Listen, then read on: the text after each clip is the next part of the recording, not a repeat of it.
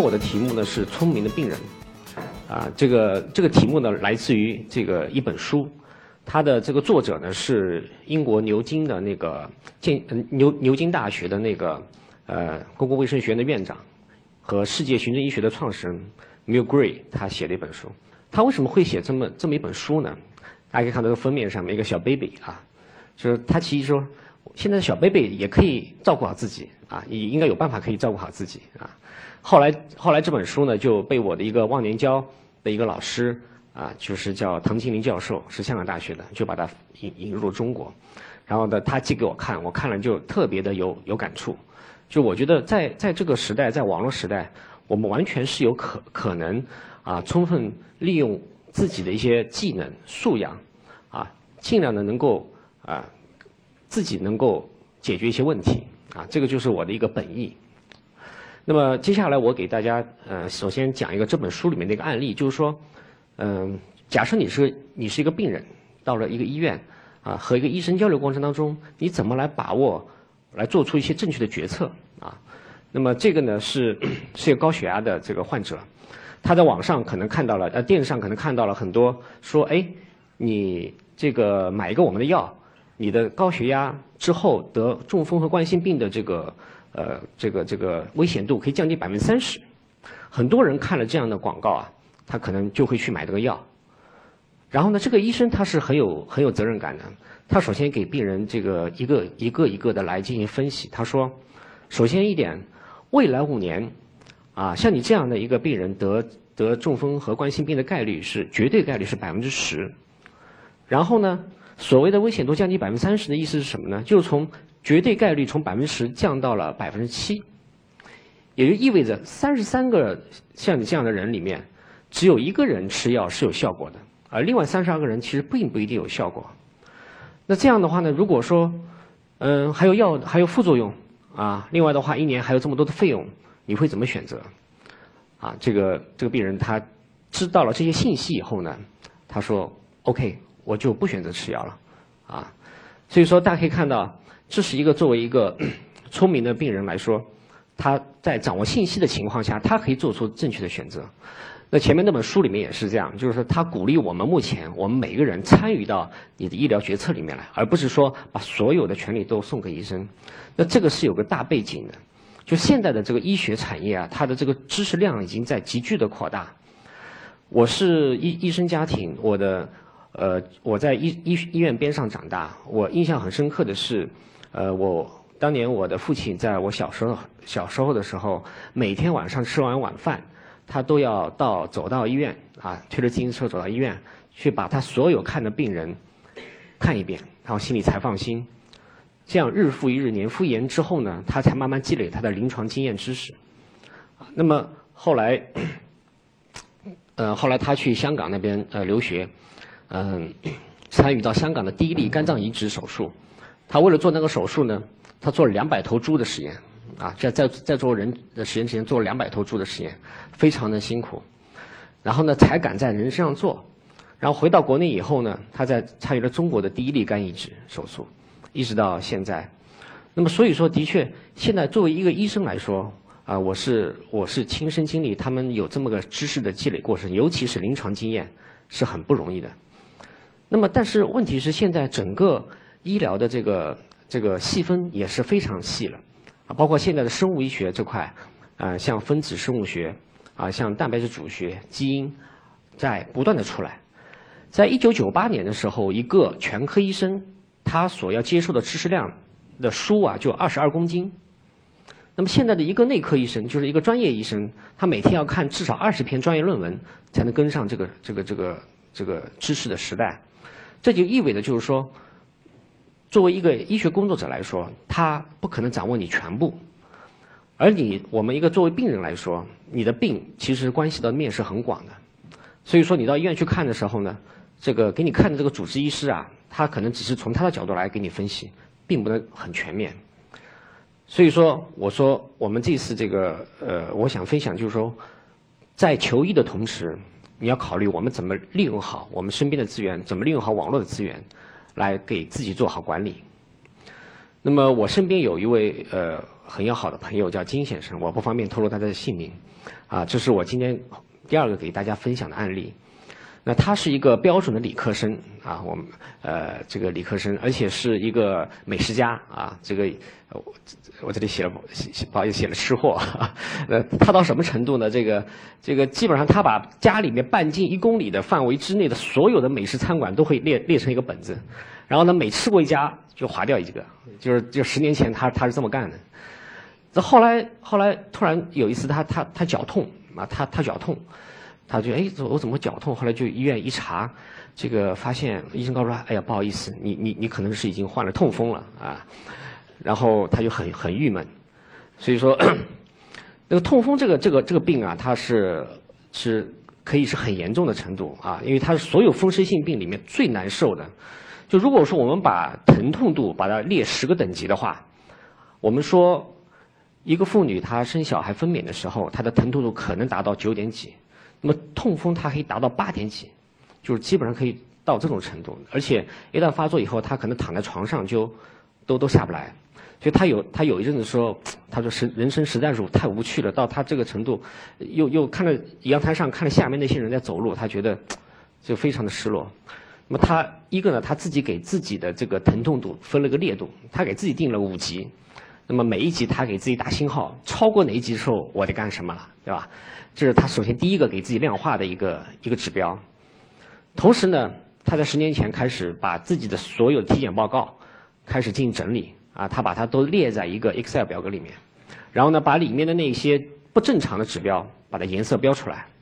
哎，突然发现一些信息，哎，发现说，啊，我还是个代谢综合症患者啊，因为它里面的有两个指标，像甘油三酯，还有另外一个指标，它是超超过了这个这个值的。另外，通过这样的一个列表之后呢，他可以看到自己的一个趋势啊。但是他后来觉得，就一年一次这样的体检数据啊，这个这整理出来还不够，因为他隔了一年才有，能不能更更加频繁一点呢？于是呢，他就开始对自己做一些更频繁的检测。那么这个表呢，就是他对自己做的血压的连续连续测量。这个所以说我们说叫理科男啊，这个是有道理的啊，就说。而且他说：“哎呀，科技发展了，让我现在还有了更多的功能什么的。他还利用了 Office 的这个功能，让把这个每一格里面的数值啊，自动根据它的值的大小来进行颜色的标识。比如说，我血压高于多少的范围之后，它自动会变成红色。啊，这个这个一下你看很爽，就是一目了然了。然后他还要做了个事情，就大家看到这里面的右边一栏，他把自己，就是说今天这个血压高，可能我是做了什么行为呢？”对吧？这可能是喝了酒，还是郁闷？他就把这个可能情况列在右边一栏，然后进行不断的分析，哎，发现一些规律。这个我们说他是一个非常典型的聪明的病人啊。那么所以说，你看他进行了两千多次的这个这个血压检测，呃，当当他给我看这个表的时候，我我当时很震惊了，我几乎就震惊了，就是这个就就这样的一个表情。大家可以看到，这里面有两根线啊，这两根线是血压的正常值范围的高高高值和低值。那么他说：“哎呀，我当时我我用 Office 自动功能画出来之后，我苦于没有人跟我分享一下，这个我这个图能够意味着什么，能告诉我些什么？”啊，我说别急，以后是会有这样的机会啊。那么他另外一个对自己监测的就是尿酸值啊，这个尿酸值，这个因为尿酸值它更重要，因为因为跟他的痛风是直接相关的。因为痛风里面，只要尿酸一高，高过一定的危险值以后，它就开始痛。因为尿酸它会沉淀在你的就是脚踝这里，变成结晶，它就不断刺激你的神经。然后他在这个做统计的时候，他发现，哎，一个规律说，有一次啊，我我做了剧烈运动之后发作了，为什么？他就很好奇。后来他就去查了大量的医学模型，还总结了一下，他他他认为，哎，可能是因为我剧烈运动之后的乳酸分泌。然后乳酸把那个排泄通道给堵了，这个导致我的尿酸就排不掉。然后呢，出汗以后呢，我的血液浓浓浓度就增加了。然后呢，这个这个尿酸值也就跟跟上去了。事实上还是有一定道理的。所以说，我们看到就是说，他经过这十年的这个自我监测之后呢，他成了真的成了半个医生。啊，我当时因为我是做健康管理的，当时我邀请他来我们公司做分享的时候，我们公司的健康管理师相当的震惊啊，觉得就是他的里面其实总结出来一些东西，我们他们都不知道。那么他这里的就总结了他的七种武器，就就是忌口啊，不吃哪些东西，还有大量的喝水，然后呢西药、中药。那么西药这块呢，其实到医院里医生都会告诉你吃这个西药吃怎么样。那么里面有几几个药，他也他也在危急的时候会吃，但是他到后来发现他抗药性已经出来了，就是耐药性已经出来了。就曾经有段时间，他发现当西药不起作用的时候，他的心情就是非常郁闷的。他觉得我可能这我我我就没戏了啊。呃，他一吃以后，他的那个谷丙转氨酶就会升高，就像那个肝炎病人，就肝脏啊，就是这个副作用。而且这个这个指酶一旦坏了以后，好几个月才能才能回恢复过来。后来我们一堆朋友给他推荐，我们给你一些中药吧。那么我就给他推荐了个药酒。那他过了一段又告诉我，我发现一个规律：冬天喝你这个东西有有用，夏天没用啊。就是相当会总结这个这个这个经验啊。所以说，包括他自己还买了泡脚桶，买了碳酸氢钠粉啊，这个泡脚，这个希望能够进行综合一下，把这个。这个尿酸盐给给给综合掉，啊，那么 另外他当然他发现还有一个最最重要的一个心情很重要，心情，他发现工作压力大的时候，领导给他压力很大的时候，哎，这个血压一上去之后，这个很容易痛风，所以所以我们看到这个这个情况之后呢，而且他还可以自己做成本分析啊，呃，这个成本分析很有很有很有意思，他他认为我一天他包括采血针啊，采血针就是这个。呃，手上要采一下血才能进行那个尿酸的这个监测，这个全部加起来一年，包括中药的费用，他一一年不会超过一万块钱。所以说他觉得，哎，我自我管理之后，其实总体上我还是节省成本的。那么对于他这样的一个我们叫做这个自我管理者，在国外其实现在是很流行的。在国外呢，现在现在叫做什么呢？叫做量化者，啊，这是麻省理工啊这个当时的一篇著名的报道。国外正在兴起一个运动，叫量化自身的运动。这个运动呢，其实它的发起人啊，凯文·凯利 （K.K.） 啊，大家可能都都知道写《失控》那本书的，啊，他是这个他是这个活动的发起者。那么现在在全球有五百个量化资深的 group 啊，那么这个 group 在世界各地都会，呃，量化者都会聚在一起交流分享。那么这位先生叫 Eric 呃 Topol，他是呃霍普金斯大学的一个很著名的心脏科医生。他当当年在在就在两年前在 TED 的演讲上面就讲了，呃，他的一个分享就是现在无线医疗技术给整个医学产业带来的一个叫做创造性破坏啊。他认为新技术会给个人带来越越来越大的能力啊，会让你掌握一些技巧和能力去解决一些医疗问题。那么这里后面我举几个例子，像。这个叫做 Holter，就是心脏病患者，大部分都会背这么一个东西。那么以前的话呢，他这个你看是身上都是电线，对吧？很重。OK，现在的话可能 OK 就就像一个创可贴一样啊，贴在身上，啊，无线的方式就可以就可以收集到你你你的完整的心脏的这个这个呃这个心跳啊这些一些数据，而且是连续的。那么再往下走呢，会到什么什么程度呢？很快，就是我们说植入体内的这样的小的传感器就会出来。呃，大家看到这个圆呢是一个硬币大小，那个传感器就就这么大，基本上植入体内之后你是没感觉的。那么这样的这样的一种的话，它就会可以对你血液进行实时监测，二十四小时，而且医生的 iPad 或者 iPhone 上面就会直接显示出你的数据，而且会直接会给你提醒。那么包括睡眠。啊，睡眠这个现在国外已经很流行了。晚上的时候扎个睡眠带，那么它会监测你是一天的睡眠里面，呃，深睡者的情况、浅睡情况，和有些人可能可能还整天还醒着啊。当然，当然，当然，这里也会产生问题。这个有个西方的一个一个一个先生他说这个有问题啊。呃，我我太太我太太那个晚上进来的时候，她一看这仪器就知道我没睡着。她说起来我跟你聊天，其实我在装睡。他说。那么另外就是说，这个像现在那个耐克这个鞋子啊，现在它也带了这个呃带了这个功能，它可以测你的这个跑的这个情况。很多人现在都用手机去分享我的耐克鞋一天我跑了多少公里啊，这个消耗了多少卡路里啊，这个也是现在很流很很流行的。当然了，这个这个情况现在这个我相信再再过几年，可能我们的未来的智能家居啊，你一进屋子可能就就可以知道你的身体很多的细节了。那么。也许有一天啊，这个我我想，这个晚上你回来啊，第二天早上的时候，可能这个智能家居里面的这个智能的机器人就会告诉你：“嘿，Benjamin，昨天晚上你你你你 make love 的呃三次啊，呃怎怎么样的幅度啊，怎么样的频率，我统计了你可能消耗了多少卡路里，我建议今天早上给你这样的早餐。所以，所以我们说这科技的带来的这个一些变化，你可能根本没法想象啊。这个 HealthTap 是现在美国的一个呃新的一个公司，它就手机上啊，你可以直接向医生提问题。那么这个这个 HealthTap 它有六千个医生啊，现在在网在在上面可以回答问题。这个叫 Patient Patients Like Me，也是一个